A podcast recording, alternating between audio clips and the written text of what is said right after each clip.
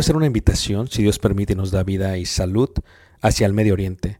Estaremos viajando el próximo año y miraremos lo que es Egipto, las pirámides de Giza, todo lo que está alrededor de la parte de Cairo. Viajaremos a Luxor y después de ahí viajaremos por un crucero por el río Nilo, mirando las ruinas y toda la antigüedad que tiene que ver con los faraones y las dinastías. Después de ello tomaremos los desiertos, a través de lo que los israelitas pudiesen ver y lo muestra la escritura, tanto en el libro de Números como en el libro de Éxodo, y miraremos y llegaremos hasta el monte Sinaí, después subiremos el monte Sinaí, si Dios permite lo escalaremos y miraremos el amanecer.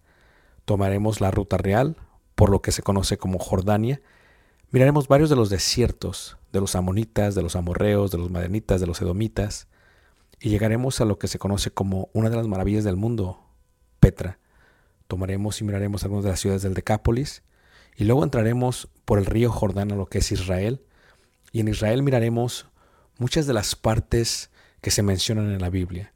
Durante este viaje, si Dios nos permite, podremos aprender juntos la arqueología, la cultura y también aprenderemos mucho de lo que dice la palabra de Dios y daremos vida a ello mismo en los lugares donde se menciona.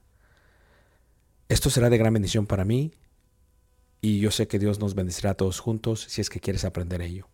Una vez más, si quieres más información, puedes visitarnos en la página personal ricardobarrera.us y esperamos Dios nos permita llegar a ese momento. Dios suerte bendiga y espero esta próxima clase sea de edificación para ti, lo cual fue Vamos a para mí. abrir la Biblia, vamos a ir a- Gracias. a el libro de Daniel. Hemos estado desarrollando esta, esta clase, esta serie de, conferencias, esta serie de temas a través del libro de, de Daniel. Y precisamente eh, el tema tiene que ver con la idea general de estar eh, forjados en fuego. Y hemos visto ya estos cuatro personajes que fueron escogidos de entre miles, cuatro personas de entre miles, y vimos que Dios primero eh, bajar con cada uno de ellos, los eligió entre los miles. Después Dios bajir les dio un regalo, una, algo especial para que ellos pudieran hacer. Luego Barar los elige para poderlos eh, pulir, para poderlos desarrollar. Y finalmente, pues, eh, Midhar, que tiene que ver con la idea general de, de, pues, pulirlos para que lleguen a brillar ellos y cada uno de estos cuatro personajes. Vimos también que sus nombres eran Daniel, Ananías, Misael y Azarías. Y vimos que todos eran hijos de la tribu de Judá, por cuanto Babilonia llevó cautivos a la tribu de Judá. Vimos que ellos viajaron hacia el imperio de Babilonia.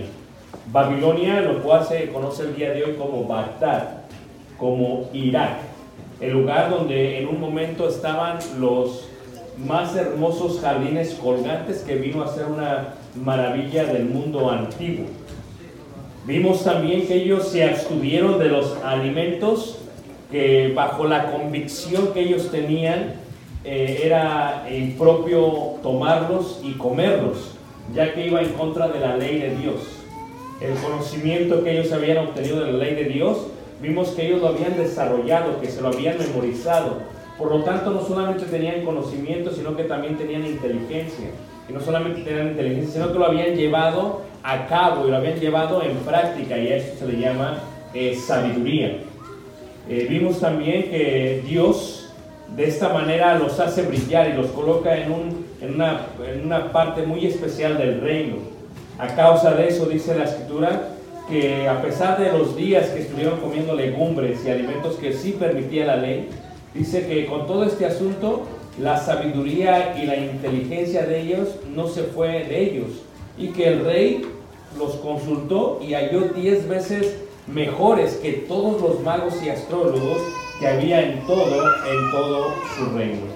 Ahora, después de haberlos colocado en, en un lugar especial, eh, en una potencia especial, en una posición especial, ahora miraremos ahí en Daniel capítulo 3 lo que le suele suceder a todos los, los cristianos y a los que son escogidos por Dios. Y lo que suele sucederle a todos es que una vez que Dios te coloca en una posición especial, siempre va a haber pruebas, siempre va a haber retos, siempre va a haber dificultades y es parte de lo que Dios utilizará para pulirte, para pulirte de una manera muy especial. Estaremos ahí en Daniel en el capítulo 3, en el versículo 1 en adelante, donde vamos a mirar la última prueba, la última formación, la última formación de parte de Dios para con estos hombres, específicamente para estos tres hombres, ya no para Daniel, y miraremos cómo es que Dios va a tocar el corazón de ellos. Claro, en el caso de Daniel, data en el pozo de los leones, pero en cuanto a Sadrach, Mesech y Abednego, en cuanto a ellos, sucede en una gran tribulación que les aconteció. Dice ahí Daniel capítulo 3 en el verso, en el verso 1. El rey Nabucodonosor hizo una estatua de oro cuya altura era de 70 codos y su anchura de 6 codos. La levantó en el campo de Durán, en la provincia de Babilonia. Y envió el rey Nabucodonosor a que se reuniesen los sátrapas, los magistrados y capitanes, oidores, tesoreros, consejeros, jueces y todos los gobernadores de las provincias. ¿Para qué? Para que viniesen a la dedicación de la estatua que el rey Nabucodonosor había levantado. Fueron pues reunidos los sátrapas, magistrados, capitanes, oidores, tesoreros, consejeros, jueces y todos los gobernadores de las provincias a la dedicación de la estatua que el rey Nabucodonosor había levantado.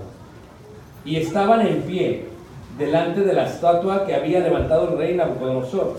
Y el pregonero anunciaba en alta voz, mandase a vosotros, oh pueblos, naciones y lenguas, que al oír el son de la bocina, de la flauta, del tamboril, del arpa, del salterio, de la zampoña, de todo instrumento de música, os postréis y adoréis la estatua de oro que el rey Nabucodonosor ha levantado. Y cualquiera que no se postre y adore, inmediatamente será echado dentro de un horno de fuego ardiendo. Por lo cual, al oír todos los pueblos el son de la bocina, de la flauta, del tamboril, del arpa, del salterio, de la zampoña y de todo instrumento de música, todos los pueblos y naciones y lenguas se postraron y adoraron la estatua de oro que el rey Nabucodonosor había levantado. Ok, sin pantalla. Sí, ok.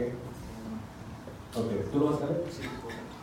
¿Pero ya lo ven ellos? No se lo ven allá, pero creo que acá no lo no Ok, solo pueden ver allá, pero ya no lo pueden ver. Ellos se lo pueden ver. A ver, muévele uno. Ok, ahora se cambia.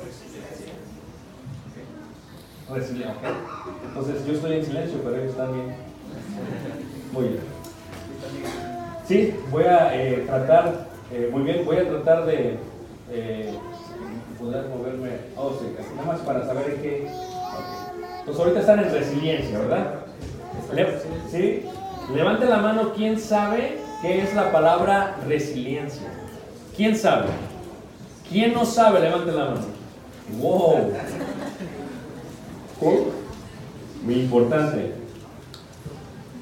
¿Saben ustedes quién era Alejandro el Calderero? Dicen, hermano, no sé ni de qué estás hablando. ¿Sí? Bueno, eh, Alejandro se menciona en el Nuevo Testamento. Si tú viajas a España y aterrizas en Madrid, en Barajas, en el aeropuerto, y viajas y tomas un auto y te viajas 45 minutos, llegas a un lugar muy hermoso que está sobre una columna y que tiene un muro espectacular. Se llama Toledo. Y en Toledo, en las calles de Toledo vas caminando y ahí es donde fabrican y hacen todas las espadas de las películas que a ti te gustan como a mí. Posiblemente la película de El Señor de los Anillos o I Will Translate for You, The Lord of the Rings. O posiblemente Game of Thrones. Todas estas serie de películas que utilizan espada y escudos las hacen la mayoría todas en Toledo y Hollywood se las manda a pedir a ellos para que las hagan. Pero ¿cómo se hace una espada? ¿Y por qué tiene que ver con la palabra resiliencia? Tiene que ver porque se utiliza un gran caldo, un lugar muy caliente, calientísimo, donde normalmente se toma el metal y el metal se quema como la, lo que hablábamos del té. Y cuando sale el metal, se coloca sobre una pieza de acero y luego con un martillo el calderero, porque es el caldo, el calderero, es el que golpea constantemente la pieza de fierro y empieza a darle forma y a sacarle eh, filo para que venga a ser una espada. Resiliencia, pues, es el hecho de que la hechura del metal no se va a deshacer, no se deshace en lo más caliente que esté, sino más bien que en vez de deshacerse, toma su forma, pero solamente puede tomar su forma a través de los golpes que le da Alejandro el Calderero, del cual sabemos el apóstol Pablo, pues lo juzgó y juzgó mal en la carta de Timoteo. Eso es calderero. Aquellos que forman. Tú y yo tenemos que preguntarnos, hay gente que tiene resiliencia y hay gente que no tiene resiliencia. ¿Por qué? Porque en el momento que la gente está siendo forjada en fuego, que es introducida al fuego, luego, luego se empiezan a deshacer. O sea, no tienen resiliencia. No aguantan, como decimos nosotros en México, carrilla. No aguantan carro, ¿me entiendes? Luego, luego se deshacen. Empiezan a trabajar en un trabajo y no pueden aguantar. ¿Quién trabaja en construcción aquí? ¿Quién ha sido albañil aquí? Que una vez yo me fui de ayudante de un albañil, de un maestro, le dice. Y se me ocurrió ayudarle en, una, en un día de invierno. Y después del primer día me dio fiebre en la noche. Yo no puedo entender cómo lo pueden hacer ellos. Y al otro día me habla, me dice, vente otra vez. Y yo lo hice no porque tuviera necesidad de trabajar, sino para comprender a mis hermanos cómo es que ellos trabajan en estas compañías. Y ahí voy otra vez. Y me dice, vete a traer la paca aquella de ladrillos. Y cuando la traigas y te acerques aquí al andamio, lo vas a agarrar con las pinzas y quiero que me lo avientes al segundo piso. Y traer ese, esa paca con eso que llamamos nosotros diablillo carrillo, es difícil porque tienes que ir llevándolo y estás llevando muchas libras de peso y no está pavimentado en la tierra. Después llegas todo cansado, agarras unas pinzas, unas tenazas gigantes, agarras unos 12 ladrillos, los amarras y dices, listo hermano, va, ahí va, sigue, listo. Y se lo avientas. Bueno, la primera vez se lo aventé bien duro y casi lo vuelan. Pero luego vi la paca y dije, ¿qué? Otro, ahí va otra vez. Y empecé a sentir un fuerte calor en mis brazos. Y dice el hermano, apúrate, que ya se nos acabaron. Y dije. ¿Me entiendes? Acabé con. Al otro día era invierno, al otro día este, iba ya en el carro, iba cansado y decía a mi esposa, yo no sé cómo los hermanos pueden hacer esto. Sé que les pagan bien. Sé que con la unión les pagan más de 40 a la hora en Chicago. Dije, pero ¿cómo la desquitan? Y entonces iba en el carro y empezó a nevar. Dije, gloria al Señor, está nevando. Y me habló el hermano y le contesto, hermano, dice, hermano, ¿qué crees? Digo, no sé, hermano, dime tú, dime tú. bro". Y me dice, ¿sabes qué? Que vamos a cancelar el trabajo porque está nevando. Dije, ay. ¿Me entiendes? O sea, resiliencia es la habilidad de no perder tu esencia con el propósito de que Dios te vaya formando a la imagen que Él quiere que vengas tú ¿qué? a hacer. Y se coloca constantemente en el fuego, se saca y se golpea. Tu vida vas a entrar en pruebas, sacas, te golpea. Dios nos está formando constantemente, nos está formando. Y estos cuatro hombres, específicamente los tres hombres, iban a ser forjados en fuego. ¿Cómo? La prueba más grande. Se hace una estatua, aproximadamente 90 pies. ¿Cuánto? 27 metros, dice 3 capítulo 3 versículo 2. Y luego todos se postran y postrarse, hermanos, es algo muy interesante porque postrarse tiene un sentimiento de, de humillación y sobre todo de adoración. En, en el Medio Oriente, hermanos, postrarse indica, eh, es más, la palabra hebrea misma, hermanos, indica poner la frente en el suelo. Si tú no pones la frente en el suelo, no estás, no estás postrando. De ahí viene la palabra adoración en hebreo. Por lo tanto, primero lo que, primero que tenía que hacer era, era doblar sus rodillas, después poner sus manos hacia enfrente y después bajar la cabeza hasta el momento en que tocase el suelo. Y entonces de esa manera estaban adorando la imagen de oro que había puesto Nabucodonosor. Pero esto rompía el segundo mandamiento, que era, no tendrás dioses qué? No te harás imagen de lo que están haciendo, de lo que están qué? En la tierra. Y esto era un gran problema para ellos. Y ellos, entonces ahí se podía ver la resiliencia que tenían. Era la prueba más grande que ellos tenían. Ahora, recuerden que el pregonero les había dicho, ya lo había anunciado, oí todos al sonido de la, de la trompeta, cuando se oigan los instrumentos musicales, porque esto es importante para la historia, que en las religiones antiguas, tanto la egipcia eh, como después las religiones semitas y las religiones medospersas y, y las religiones griegas, los instrumentos musicales siempre eran utilizados para los dioses paganos. Nunca se tocaban instrumentos para los humanos. Era siempre utilizado para quienes? Para los dioses. Así que cuando tocaba- instrumento tenía que ver con la fiesta del dios, no con la fiesta de los seres humanos. Entonces, cuando oían eso, dice, cuando oigan eso, todos se postran. Y si alguien no se postra, dice, el castigo de esos van a ser colocados y echados dentro de un horno, ¿qué? De fuego. Sin embargo, dice la escritura, que al escucharlo, dice, ellos no se doblaron. Este es un gran ejemplo de fidelidad. O sea, de todos ustedes jóvenes, muchos de ustedes, tristemente lo digo, van a doblar sus rodillas. Es una realidad. Muchos son los llamados, pocos qué. Es una realidad. No todos van a mantenerse en pie. Algunos doblan sus rodillas por uno o dos dólares más. Le dice el patrón, sabes que te voy a pagar más, pero, pero tienes que doblar tus rodillas, tienes que celebrar esto conmigo y hacer esto y todo esto que son fiestas paganas. ¿Sí o no? Y tú sí, pues si es un dólar, pues sí, las doblo.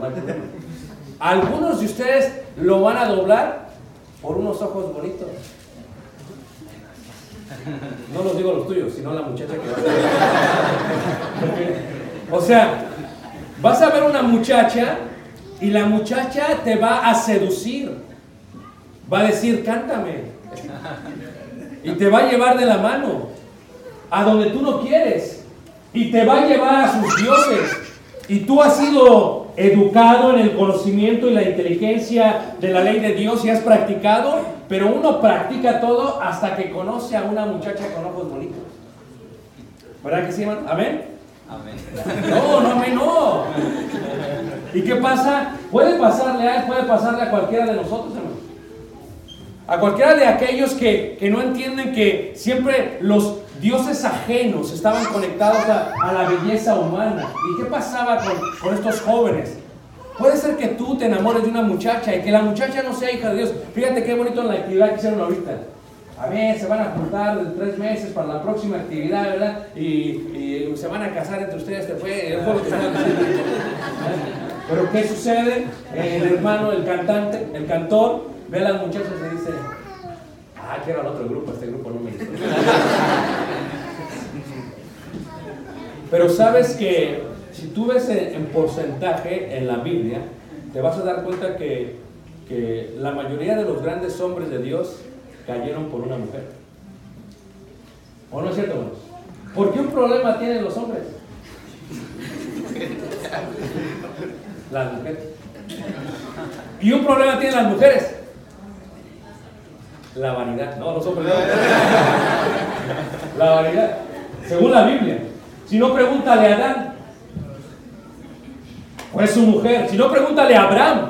Fue Sara la que los sacó. Ándale. Yo quiero tener hijos, así que aquí está mi sierva. Pues. Y Abraham, pues ahí va. No, ¿Fue o no fue?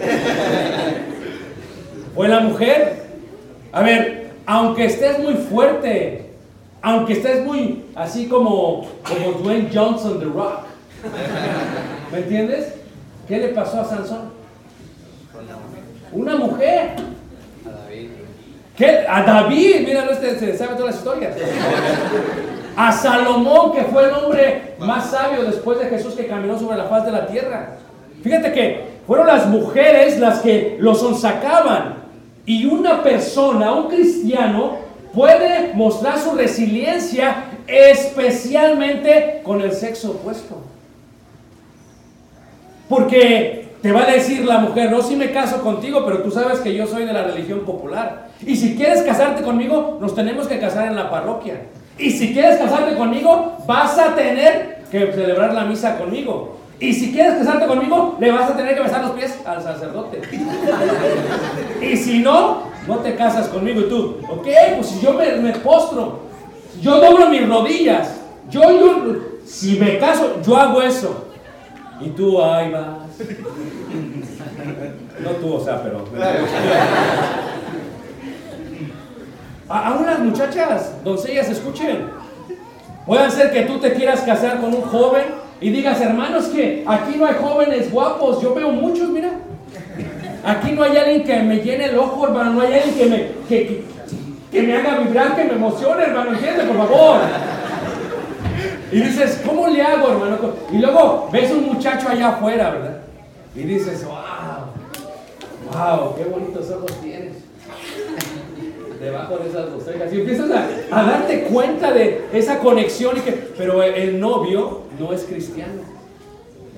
Y luego te das cuenta que el novio practica una religión que va en contra, que tiene otros dioses, que celebra tal vez a la Guadalupe, o que celebra tal vez algunos santos que son ídolos.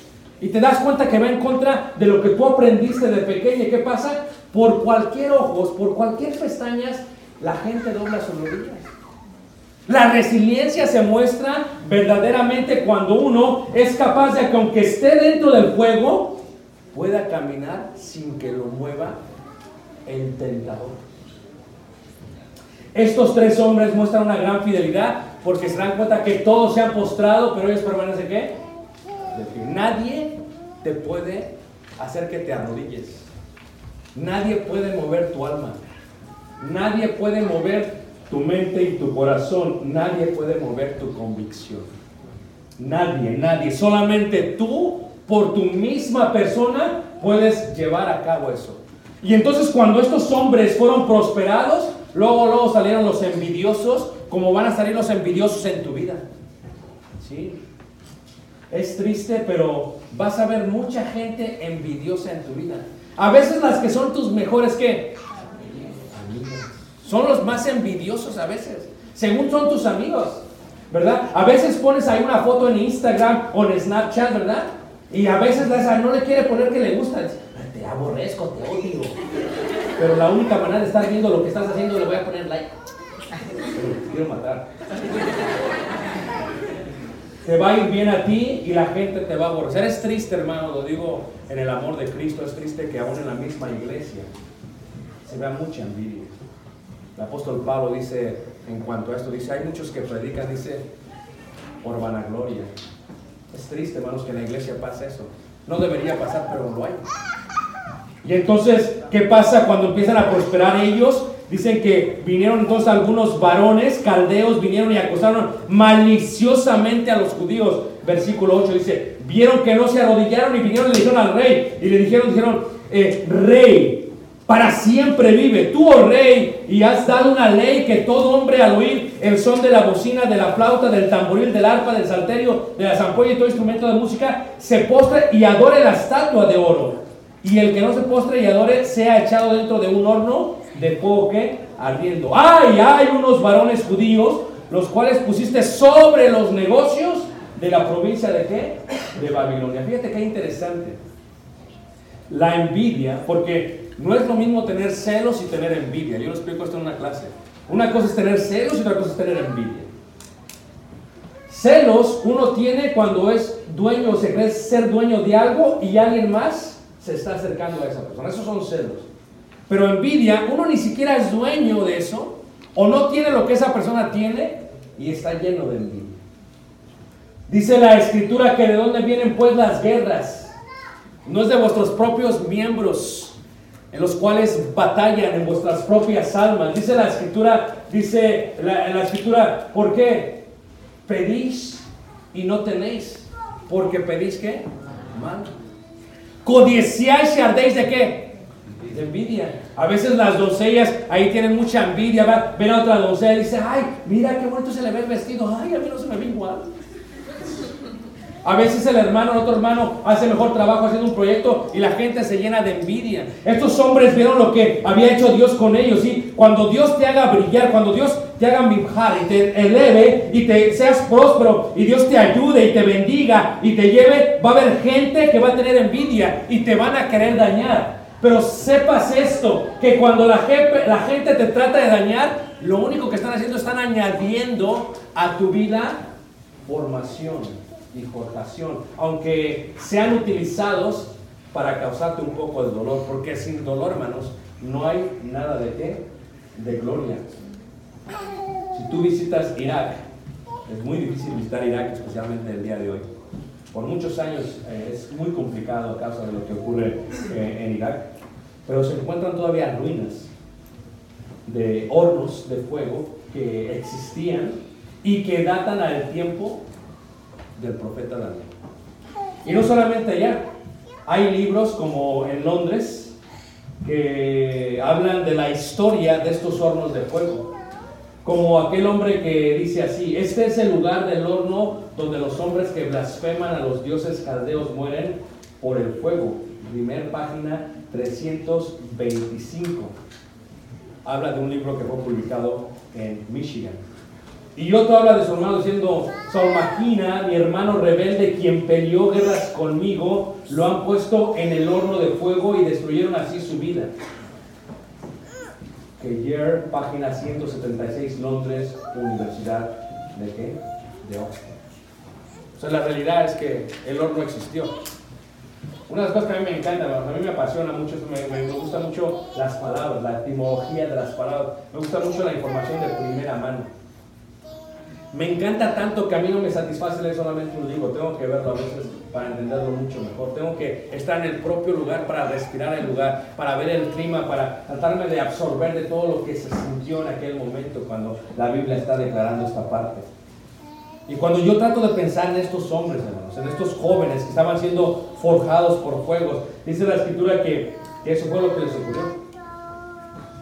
O sea, a causa de la envidia de ellos, dice la escritura que fueron tomados y que fueron llevados hacia el horno de qué? De fuego. Esta es la prueba más grande que cualquiera puede tener. O sea, yo trato de imaginarme, trato de visualizar cómo fue que fue aquel día. Yo, dice la escritura que cuando los llevaban amarrados, porque alguien aquí tiene una chimenea, un fireplace, solamente yo. Cuando tú echas mucha madera en la chimenea, prende tanto el fuego que te tienes que alejar. Porque te quema. Te quema literalmente. Hemos caminado por las islas de Hawái y en Hawái hay un volcán que se llama Mauna Kea, que está en erupción. El año pasado hay mucha, mucha lava. Pero si tú te acercas, no estamos cerca de la lava como de aquí está el hermano, porque a nosotros nos gusta, somos extremos en el aspecto de, de caminar. Entonces iba saliendo la lava y yo me iba acercando y sentía un calor que me estaba quemando como si mi piel estuviese cerca de un comal. Dice la escritura que cuando llevaban a estos hombres, se estaban quemando los que los llevaban. Pero los hombres que llevaban no se quemaban. Resiliencia. Lo que los llevó ahí fue la convicción, la humildad y la resiliencia. Y dice la escritura eh, que cuando eh, sucedió esto, dice ahí en el capítulo 3, en el versículo, el versículo 19, entonces Nabucodonosor lleno de ira, dice, y se desnudó, dice, el aspecto de su contra Sadrach, Mesach y Abednego, y ordenó que el horno se calentase siete veces más de qué? Si, si, si lo normal quema el cuerpo, lo, lo calcina, ¿qué sería todo? Tú viste las imágenes que pasaron en México, en Pachuca, en Hidalgo, cuando la gente estaba robando el petróleo, los de México. Hacían hoyos en los, en los tubos, en los túneles, ¿va? donde pasa toda la gasolina, y de pronto una chispa encendió y fueron calcinadas decenas de personas. Una mujer que eh, el que tomó la foto se le dará un premio al parecer, porque la mujer está tratando de alcanzar a su hijo joven que está siendo calcinado y tiene levantada la cabeza. Y así quedó su, su expresión. Si tú viajas a Italia, a tres horas de Roma, en la parte sur, lo que se llama el día de hoy como Nápoli, o Nápoles o Naples, y llegas a la ciudad de Pompeya, que fue destruida totalmente por un volcán, hemos visto nosotros las expresiones de la gente, está quemada. Cómo murieron unos con bebés gritando, con la, gritando, o sea, quemados, otros tratando de alcanzar algo, otros agarrándose la cara. Es algo increíble, son imágenes que no se van de la mente. Pues era tan caliente el horno que dice la escritura, y mandó hombres muy vigorosos que tenían en sujeto que atasen a Sadrach, Mesach y Abednego, dice, para echarlos en el horno de fuego ardiendo. Entonces estos varones fueron atados con sus mantos, dice, sus casas, sus turbantes, sus vestidos, y fueron echados dentro del horno de fuego ardiendo. Y como la orden del rey era apremiante y lo habían calentado mucho, la llama del fuego mató a aquellos que habían alzado, fíjate. O sea, ellos no estaban adentro y aún afuera fueron totalmente, ¿qué? Calcinados, quemados, afuera. No estaban adentro, afuera, porque no tenían resiliencia. Mira, es una paradoja de la vida. Todos somos quemados. Nada más que unos somos quemados para ser forjados y otros son quemados por la eternidad. Todos vamos a pasar por fuego. Solamente que unos somos pasados por fuego para que Dios nos vaya golpeando y formando, y otros para sufrir toda la eternidad. ¿Existe el infierno? Totalmente. ¿Es bíblico? Totalmente. ¿Lo vamos a vivir muchos? Totalmente. Es una realidad. Así que le estoy hablando a jóvenes que son muy inteligentes. ¿No sería más lógico ser quemados por un poco de tiempo aquí para ser formados a la imagen y la gloria de Dios. Que ser quemados donde el gusano no muere y el fuego no se apaga. ¿No haría más sentido? ¿No hace más sentido 50 años de servicio a Dios que una eternidad de sufrimiento?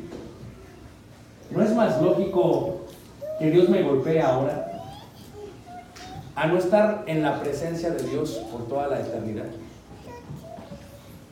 Fíjate que estos hombres que los llevan cargando murieron y cuando aventaron a estos hombres, dice la palabra de Dios, dice, dice, y estos tres varones, Sadrach, Mesach y Abednego, cayeron atados dentro del horno de fuego, dice, ardiendo.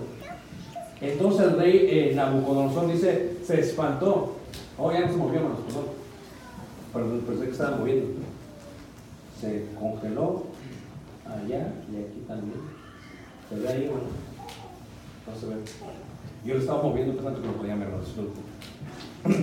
Entonces, ¿qué pasó, hermanos? Dice que el rey se espantó y, cuando los vio, dice, dice, no echaron a tres varones atados dentro del fuego, dice, y les dijo, he aquí, yo veo cuatro varones sueltos que se pasean en medio del fuego sin sufrir ningún daño, y el aspecto del cuarto es semejante a hijo de quiénes? De los dioses. O sea, muchos de nosotros nos vamos a doblar por un dólar, por unos ojos o por unos cuantos musculitos. Pero muchos no se van a doblar.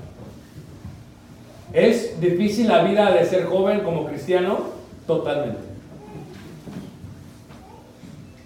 Te comprendo en parte, no en todo. Me has de decir es que hermano, si mis papás comprendieran el tipo de horno de fuego que existe en la escuela, la presión que sentimos nosotros cuando vamos a la escuela y entramos en la escuela, la manera en que estamos siendo quemados por todo lo que la escuela ofrece, por lo que ofrecen los amigos, por lo que ofrece la corriente del mundo y por lo que ofrece el tentador y el enemigo. Es que hermano, you don't understand where I'm coming from. Ya se ve. ¿No? Ok. Para usted sí. Para mí sí, ok. Si tú supieres, dice, nos podrías comprender. Déjame decirte algo, joven. eh, no importa cuánta edad tengas, cuántos años más añadas a tu vida, qué edad llegues a ser, todos nosotros, aún los adultos de atrás, tenemos las mismas presiones que ustedes.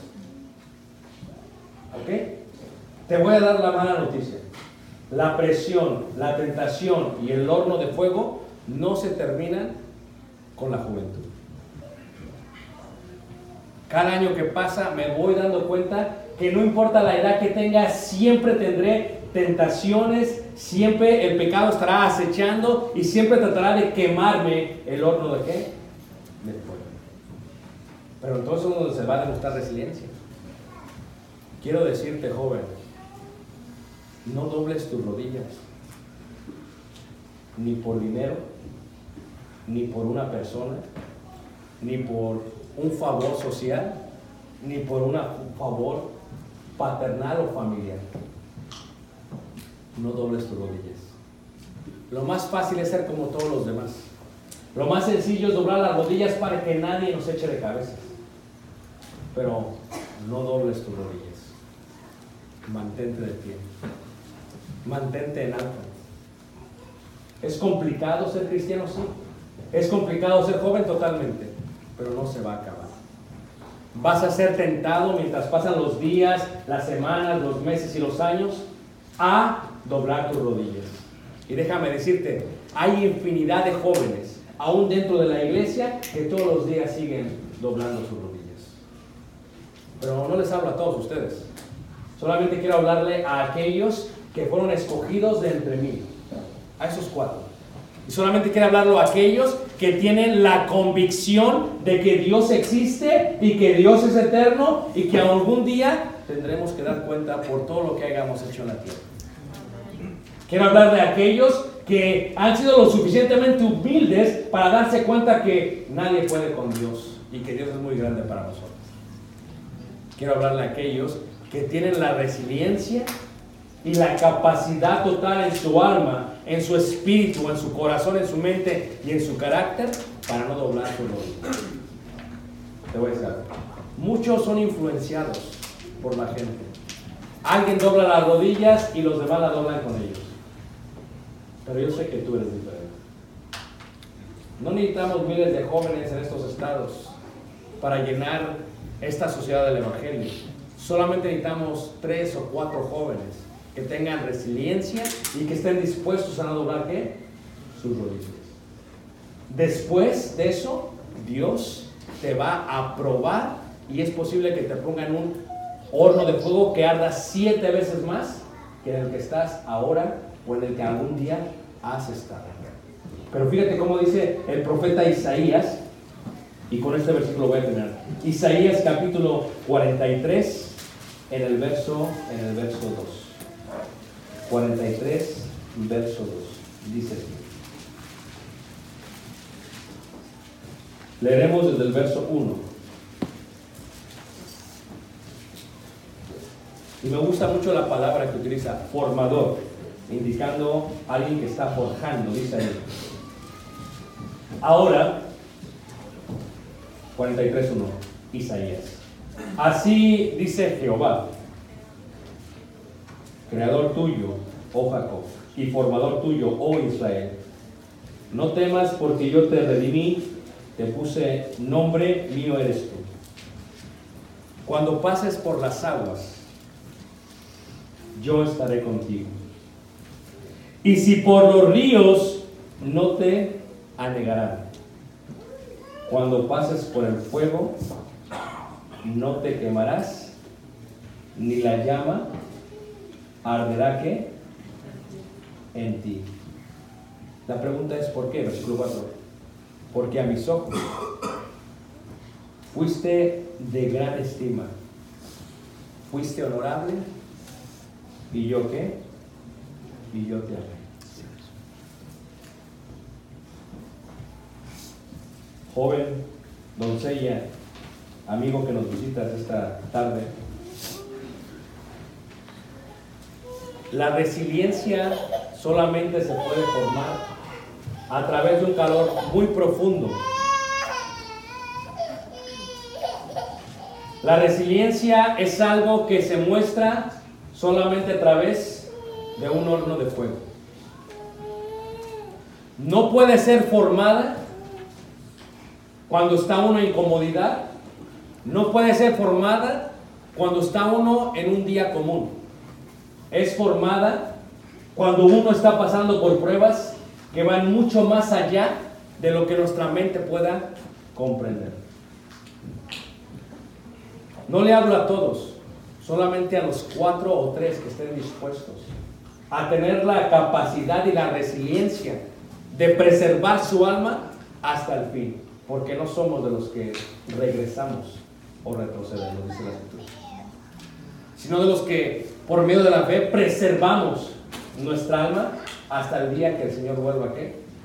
Amén. Así que te quiero hablar muy sencillamente. Si estás a punto de doblar tus rodillas ante la estatua, do not. Do not. No te rompas ante la sociedad. Estás a punto de adorar a la imagen, te quiero invitar a que permanezcas de pie. Estás a punto de cometer el error más grande de tu vida, te pido, no se te olvide que Dios está contigo enfrente de la estatua, antes de la estatua, cuando estabas en Israel en el camino hacia Irak y estará contigo aún después del horno. Dice que se sorprendió tanto Nabucodonosor, dice, ¿qué es lo que estoy viendo? ¿No aventaron a tres? Yo veo un cuarto, dice, y tiene forma, dice, de los dioses. En hebreo no es Elohim, es Alahim, que es diferente. Porque los, los eh, medos persas, los de Babilonia eran, eran este, politeístas, así que creían en muchos dioses. Dice, yo veo la imagen como si fuese uno de nuestros dioses. Y dice el Señor, cuando pases por las aguas, yo estaré contigo. O sea, cuando Dios te bendiga, porque lo veo el, el segundo tema, Dios te va a bendecir mucho.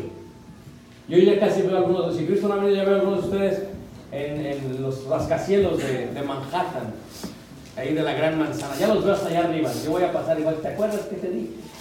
Te prediqué, ¿verdad? Y ahora ni me invitas a subir, pero está bien.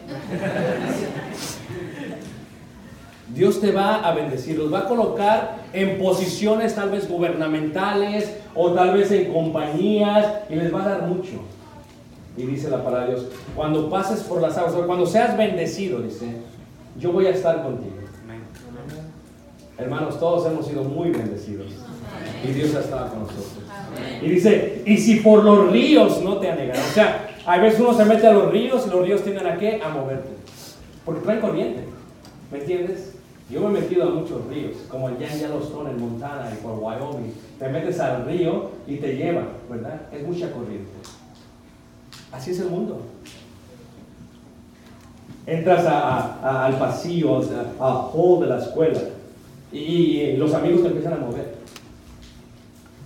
Y dice, no, cuando sientas la corriente del mundo, yo también voy a estar qué? Contigo. Cuando tus amigos te empiecen a presionar, aún tu novio, le habla a las doncellas, porque algunas a veces le creen a todos los hombres. El muchacho empieza a hablarles bonito y te voy a bajar la estrella y tú, ah, sí, me la vas a bajar. Cuando empiecen a meter presión y les digan, haz esto por mí y haz aquello por mí y tú me, me has prometido que me amas, pues cúmpleme, cúmpleme tu amor. Cuando sientas la corriente, dice Dios, yo estaré contigo, do not bend, do not kneel. Mantente firme. Es más, dice la escritura, cuando pases por el fuego no te quemarás, ni dice ni la llama que arderá. O sea, te vas a pasear por las aguas.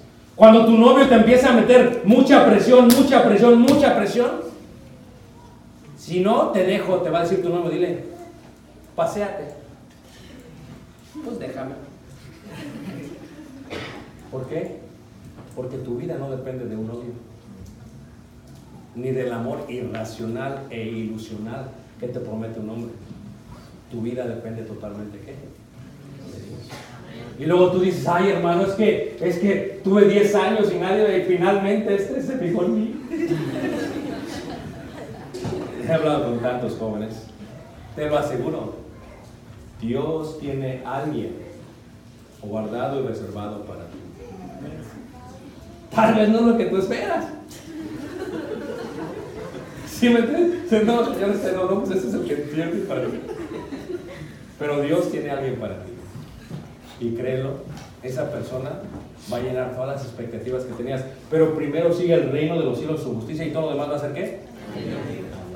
Y no solamente ustedes, también ustedes, muchachos. Porque andan bien desesperados. La gente de Guatemala se quiere casar a los 20 años, 18, 17, 19, se quiere casar luego, tranquilo. ¿Qué prisa llevan? Y son bien fructíferos. ¿A poco, no? He conocido hermanos de Guatemala que tienen 25, tienen 5 niños.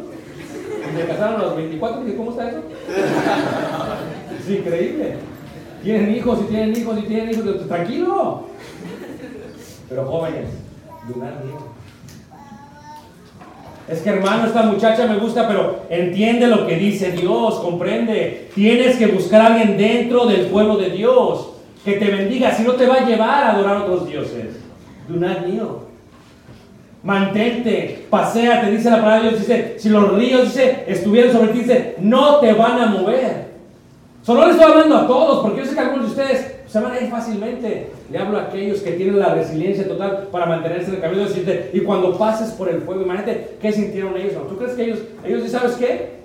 Si, Señor, si, si me voy a quemar en el horno de fuego, primero quemado que negarte a ti. Y los aventaban. Ya me imagino ellos paseando. ¿Te puedes imaginar? Aquellos se quemaron sin ser echados. Y estos caminando por el fuego. Increíble, hermanos forjados por el fuego para el momento más excelente de todo el mundo. Dice, no te quemarás, dice, ni la llama arderá que en ti. Ese es el tipo de Dios que tenemos. Así que no me salgas con que I can't do it no more, brother. No me salgas con que no, I need you to stand up. I need you to be a man and I need you to stand up and I want you not to kneel. ¿Sabes por qué? Porque en el mundo hay mucha gente que se dobla las rodillas. Así tenemos gente que dobla las rodillas. Y no solamente jóvenes, a veces los ma- hermanos mayores. He conocido en la iglesia tristemente hermanos que tienen 60, 70 años y salen con sus cosas. A los 70 años. Digo, con el respeto que me merece la gente mayor, ya te vas a morir. O sea, dice la Biblia 70, 80 y a lo más son duros los años. O sea, si ya te vas a morir, sostente unos dos años más. Pero hay gente que ni viendo el final de su vida se doblan por cualquier cosa. No. Ustedes tienen que tener la resiliencia total para mantenerse de pie cuando se tienen que mantener de pie. Eso solamente lo hace la gente que tiene convicción, humildad y resiliencia. Dice el himno, si otros vuelven, yo siempre qué?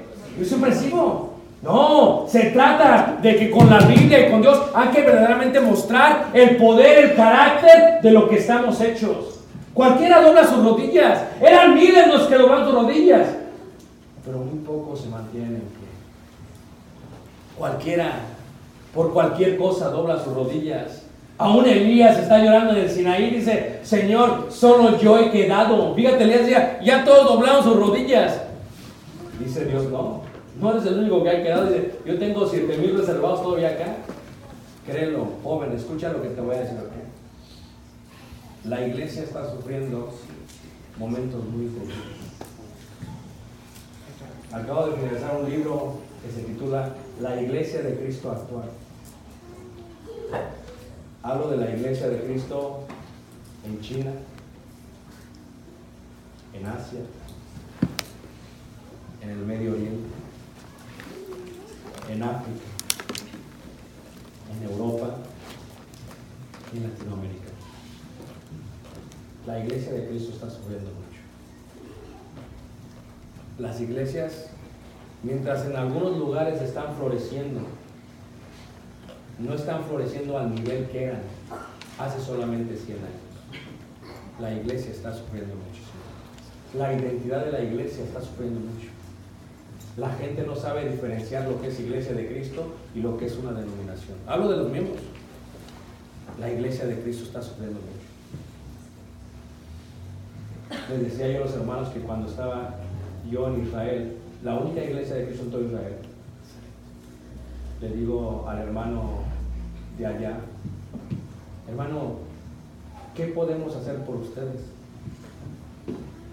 Dice el hermano, ora.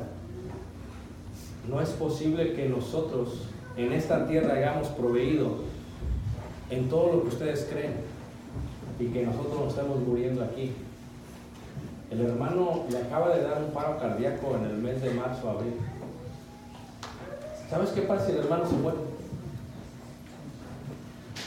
Ya el país no da visas religiosas para predicar. Y no puedes predicar si no tienes visa religiosa. Te, te encarcelan. La iglesia está sufriendo muchísimo. Así que no le estoy hablando a todos. Solamente le hablo a cuatro.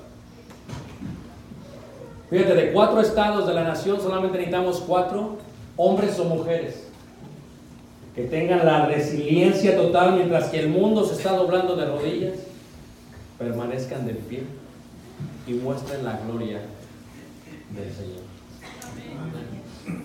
El mundo está sufriendo. La mayoría de las iglesias de Cristo de Europa no son iglesias de Cristo de miembros de Europa.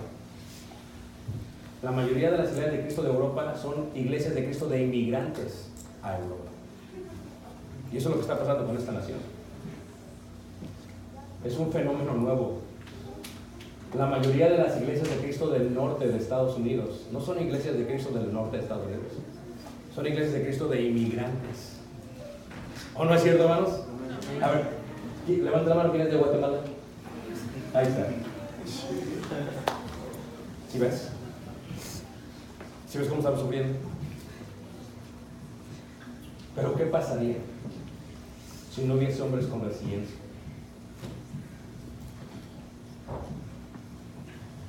Y, y nos preocupan los jóvenes.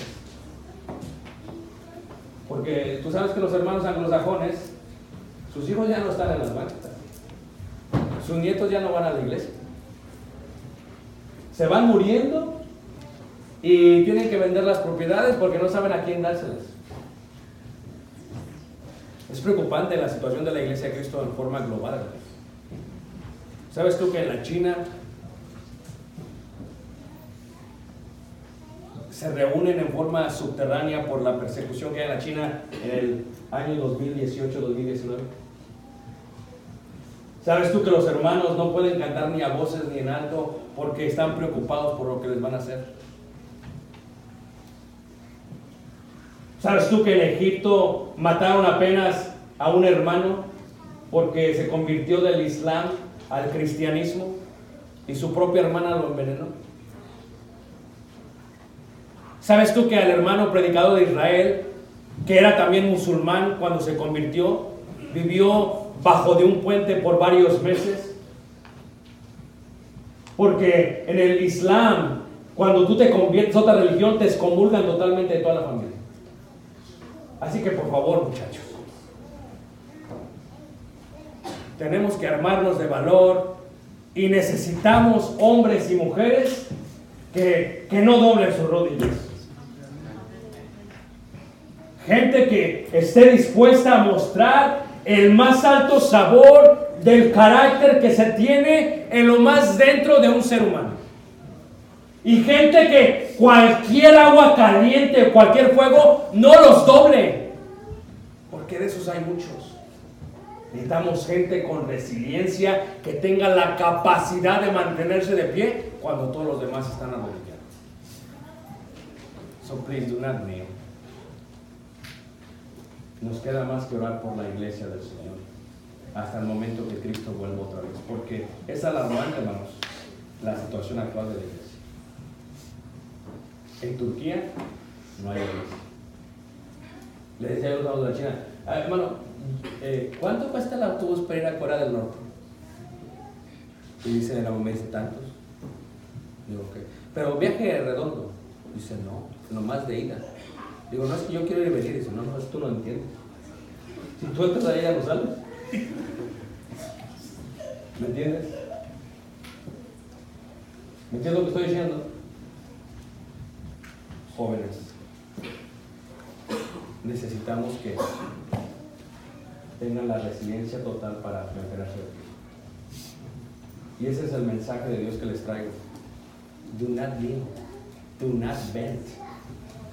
Do not lay down your arms. I need to stand up. And I need you. Porque las cosas de Dios son serias.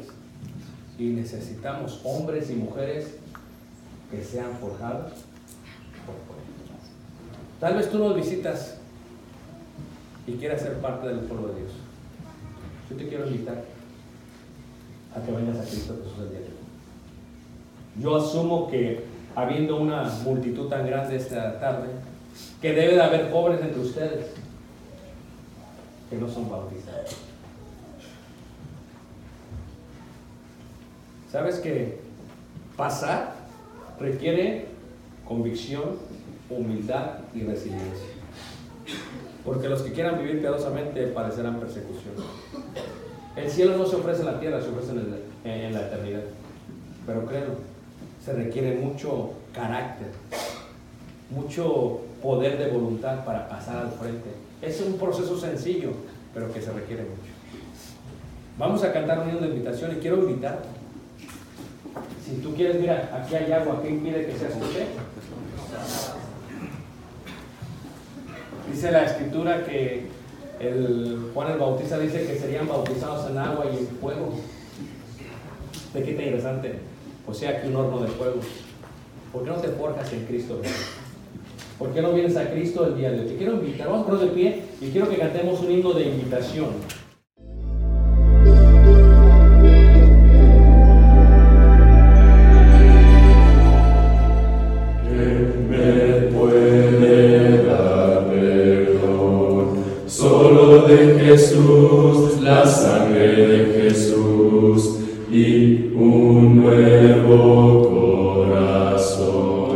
Solo de Jesús, la sangre